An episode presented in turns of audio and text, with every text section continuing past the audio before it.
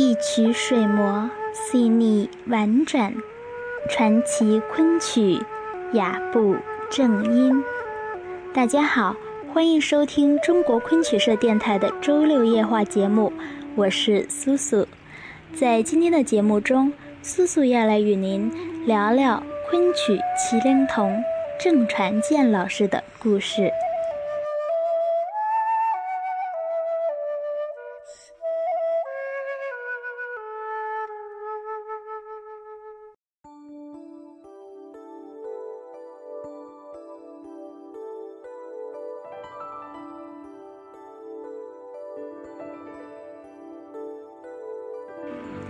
郑传健，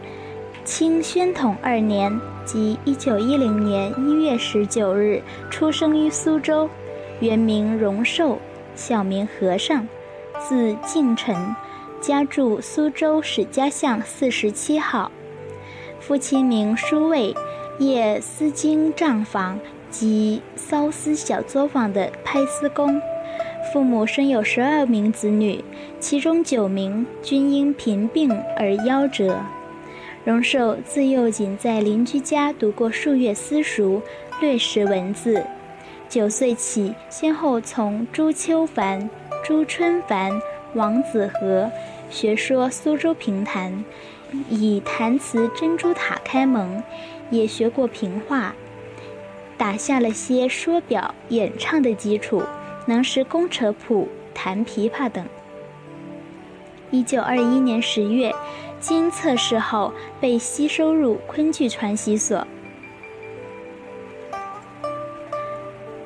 传见先随徐彩金拍曲，后师承吴义生、龚老生。一九二五年十一月二十六日始，随传习所赴沪帮演阶段，先后参演于校舞台、徐园。新世界游乐场等处，出科后转入新乐府昆班。一九三一年和古创设仙尼社时，他也是十一名发起人之一，并且与倪传月共同主持社务多年，分工主管服装与对外联络业务，长期随班辗转演出于沪、苏及杭、嘉、吴一带。一九三六年下半年起。又参演于昆山、丰靖、青浦等地。这时，随着船字辈末行演员因转业、病逝等原因而骤减，船舰在班内独挑末行大梁，声誉更佳。船舰嗓音虽带沙哑，然而唱念苍劲有力，讲究音律韵味，在表演上既不失传统风范。又善于观察生活、吸收养料，发展原有的城市动作，注重身段台步的飘逸优美，更重视通过面部表情及眼神的运用，准确而又分寸地抒发人物的喜怒哀乐等内在情感。因此，他扮演的各类人物无不形神兼备，有较强的艺术魅力，被曲界誉为“昆曲麒麟童”。他戏路宽广，能戏极多，如渔家乐卖书纳音、千金记追信拜将、千钟路搜山打车、琵琶记卖发别坟扫松、鸣凤记吃茶写本展扬、浣纱记月寿拜师、西楼记侠士赠马、铁官图别母乱箭。长生殿、酒楼与满床雾、戏甲、蜂王等戏都很拿手，尤其是饰演长生殿弹词中的李龟年，一种苍凉失意之态表现于眉目间，虽画家无由描写焉。与《浣纱记》继子中的伍子胥，《范马记》哭奸中的李琦，被并称为三大杰作。一九三七年初，传见重返上海，与部分师兄弟演出于大兴公司游乐场。正当营业日益清淡之际，上海平生曲社特派人与传见联系，聘请他前去担任注射曲师。此时班中末行演员唯独传见一人，如在离班，演出势必更受影响。船见顾全大局，接受大家的再三挽留，并动情地说：“师兄弟需要我，我就不走，与大家一起有饭吃饭，有粥吃粥。”他毅然放弃了这次高薪相聘的机遇。同年七月二十日起，船舰又随班进入福安公司游乐场演出。后来，随着八一三陆战爆发，仙尼社全副一箱遭敌军炸毁，船子被师兄弟四处逃难，失业在家。一九三八年秋，经朱传明发起，召集部分师兄弟商议租借行头。重振旗鼓，继续登台。后经郑传健多方奔走联系，落实戏衣行头，并亲自出面与上海东方艺书厂签订合同，尝试开演中场，卖座情况良好，演出获得成功，缓解了部分师兄弟的生活困境。一九四零年，传建出任上海戏剧学校昆剧老师，为京剧正字辈学生们授意。著名演员关正明、顾正秋、张正芳、王正平、孙正阳、黄正勤等均是他的学生。在此前后，他亦曾接受出任平生曲社的曲师。上海曲友向其习艺者颇多。赵景深教授演出《狮吼记》桂池中的苏东坡，即由其所授。一九四二年二月七日至九日，新尼社假上海东方第二书场做散班告别演出。郑传健主演了《搜山打车》中的程绩，《意见》中的王允，《戏书别兄》中的武松等重要角色。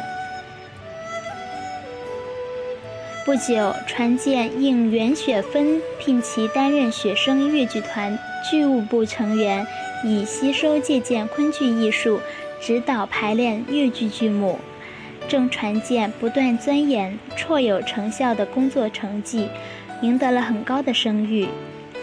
后芳华、玉兰、东山、云华合作少壮、春光、合众等许多大中小型越剧团。亦纷至沓来，慕名邀请其前往指导排戏。多年来，他参与了《青山战鼓》《绝代艳后》《绿珠坠楼》《梁祝哀史》《西厢记》《万里长城》《红楼梦》《沙漠王子》《白蛇传》《牛郎织女》《水晶宫》等数以百计的越剧剧目的排演工作。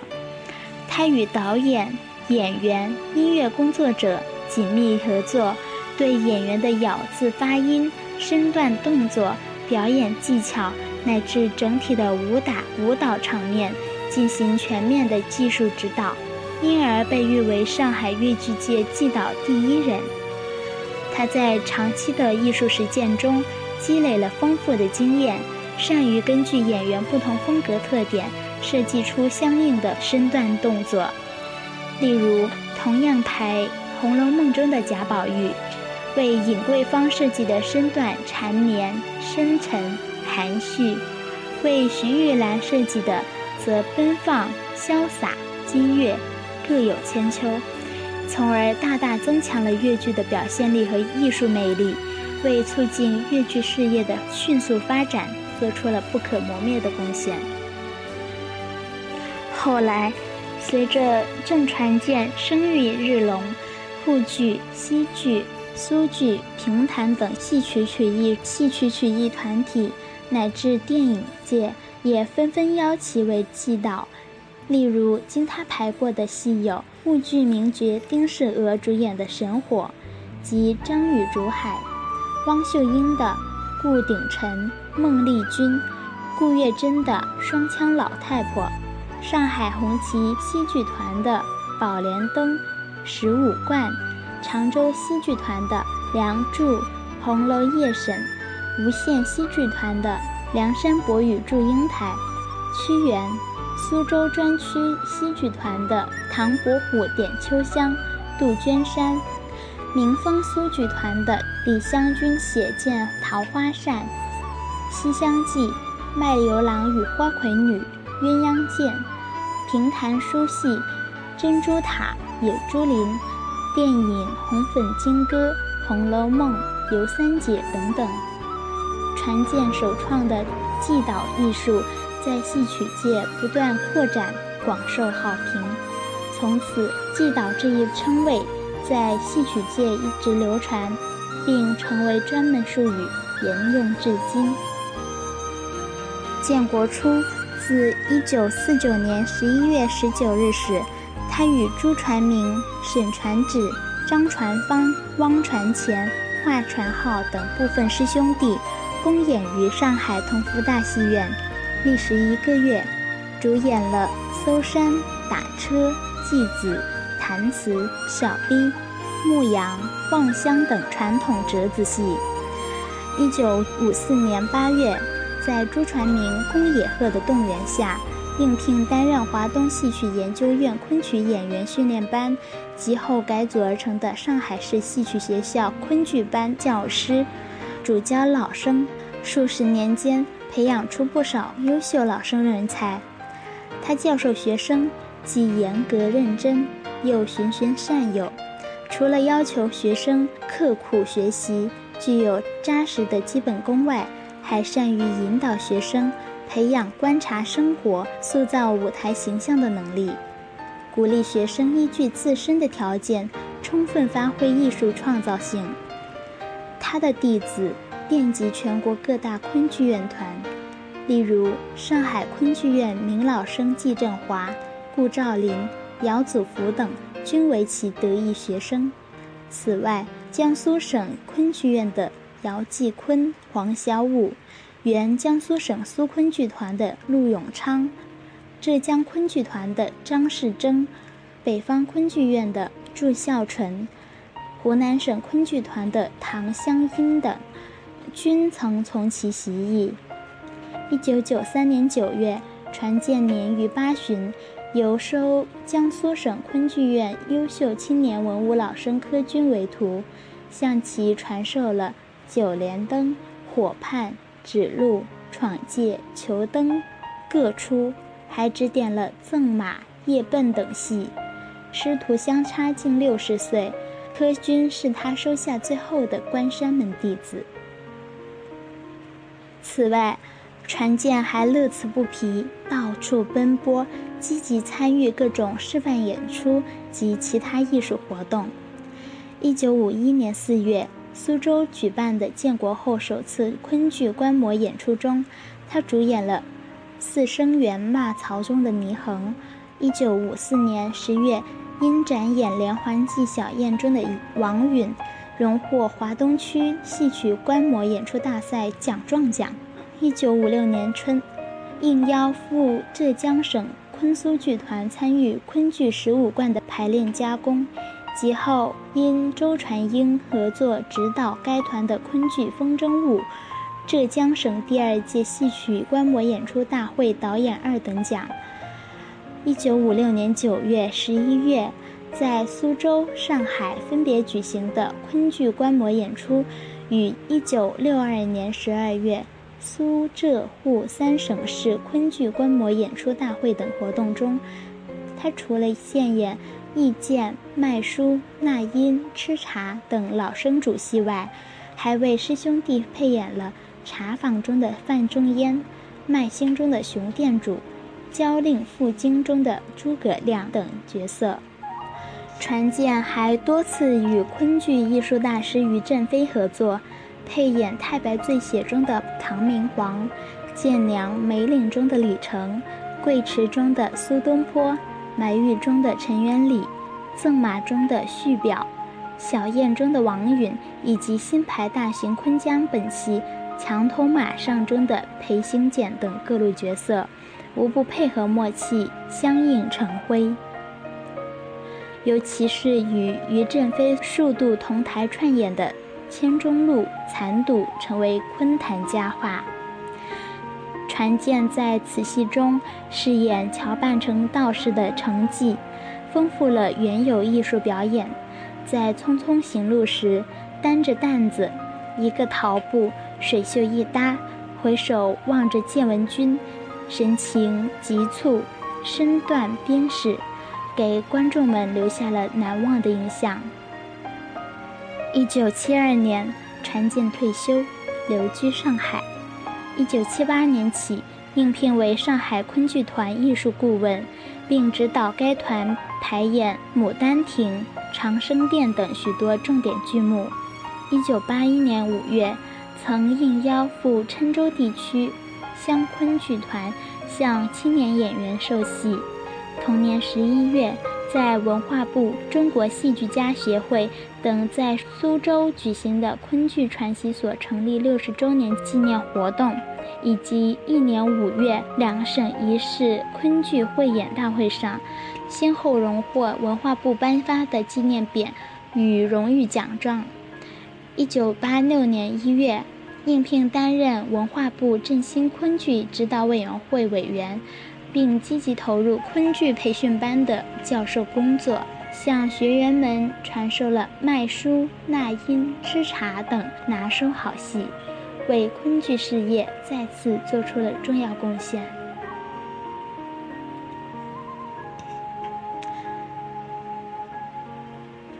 一九八九年十二月十六日，中国戏剧家协会上海分会。在沪举办郑传健八十寿辰暨艺术研讨会时，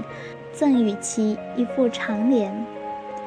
教戏艺，教戏礼，教戏德，诚意相传。爱无国，爱无业，爱无声，赤心可见。”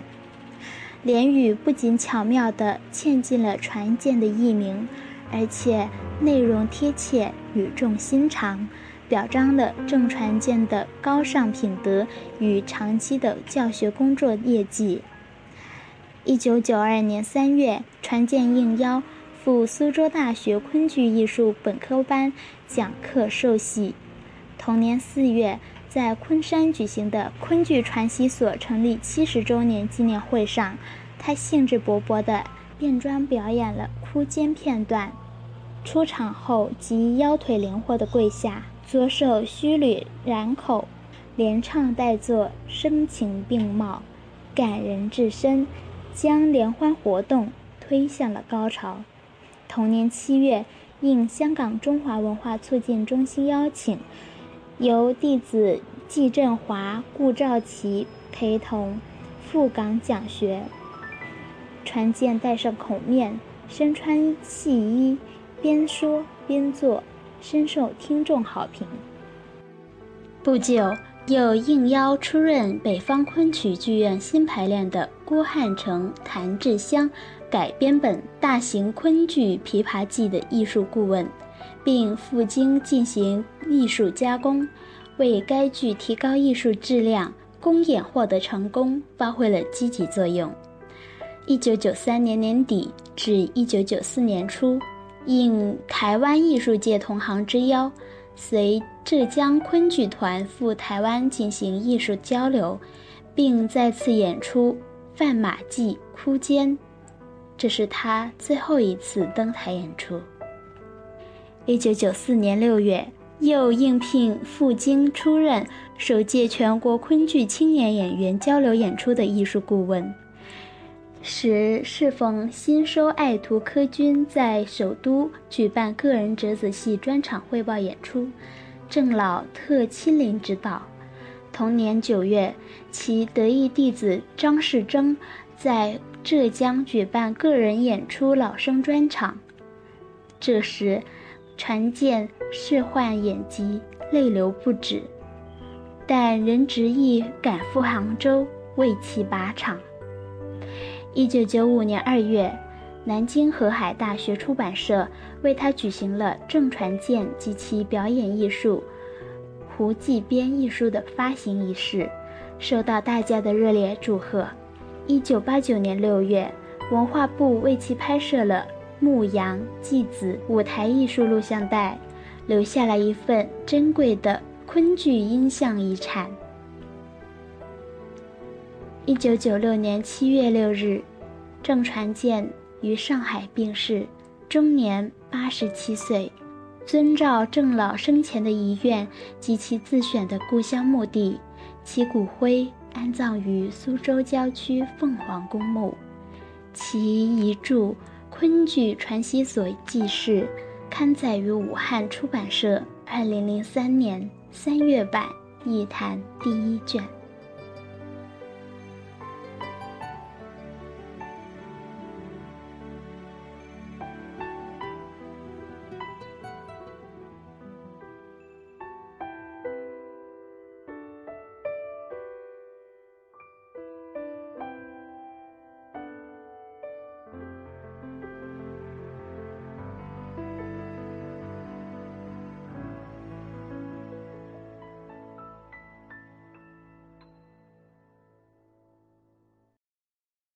本期文案选自《幽兰雅韵赖传承昆剧传字辈评传》，作者桑玉玺。更多精彩内容，请关注中国昆曲社微信公众账号，输入“昆曲社”的全拼，就可以订阅有声有色、赏心悦目的《大雅昆曲微刊》了。感谢您的聆听，我们下期再见。